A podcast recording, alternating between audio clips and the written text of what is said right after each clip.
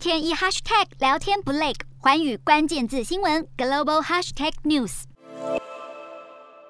态度由鸽派转向鹰派，美国联准会主席鲍尔十二号获得美国国会参议院确认连任。鲍尔第一任任期在今年二月结束之后，是以临时主席身份留任。不过如今他恐怕没有多少时间庆祝，因为他得一面迎战四十年来最凶猛的通膨巨兽，同时防止美国经济硬着陆。继四号宣布一口气升息两码，十二号鲍尔接受专访时又表示，在接下来两次的政策会议上，联准会各升息两码是适当的，还说依数据而定，表示已经准备好采取更多行动，被解读为是把一口气升息三码的选项给放上台面。而鲍尔不忘重申，要压低居高不下的通膨，代表美国民众会经历阵痛期，但是警告，如果无法因应通膨的高涨，才是最痛苦的事。另一方面，北京当局铁了心要把清零进行到底，已经重创了中国货物的出口量。俄乌战争也持续压制全球供应链，油价居高不下，都让通膨短期内恐怕难以缓解。更有批评声浪认为，是联准会拖太久才处理这个烫手山芋，导致难度更大。而投资人固然静待消费者信心指数成为决定市场方向的又一催化剂，然而十二号美元指数飙破一百零四关口，甚至一度触及二十年以来新高。体制性通膨疑云挥之不去，让美元避险的吸引力相对增强。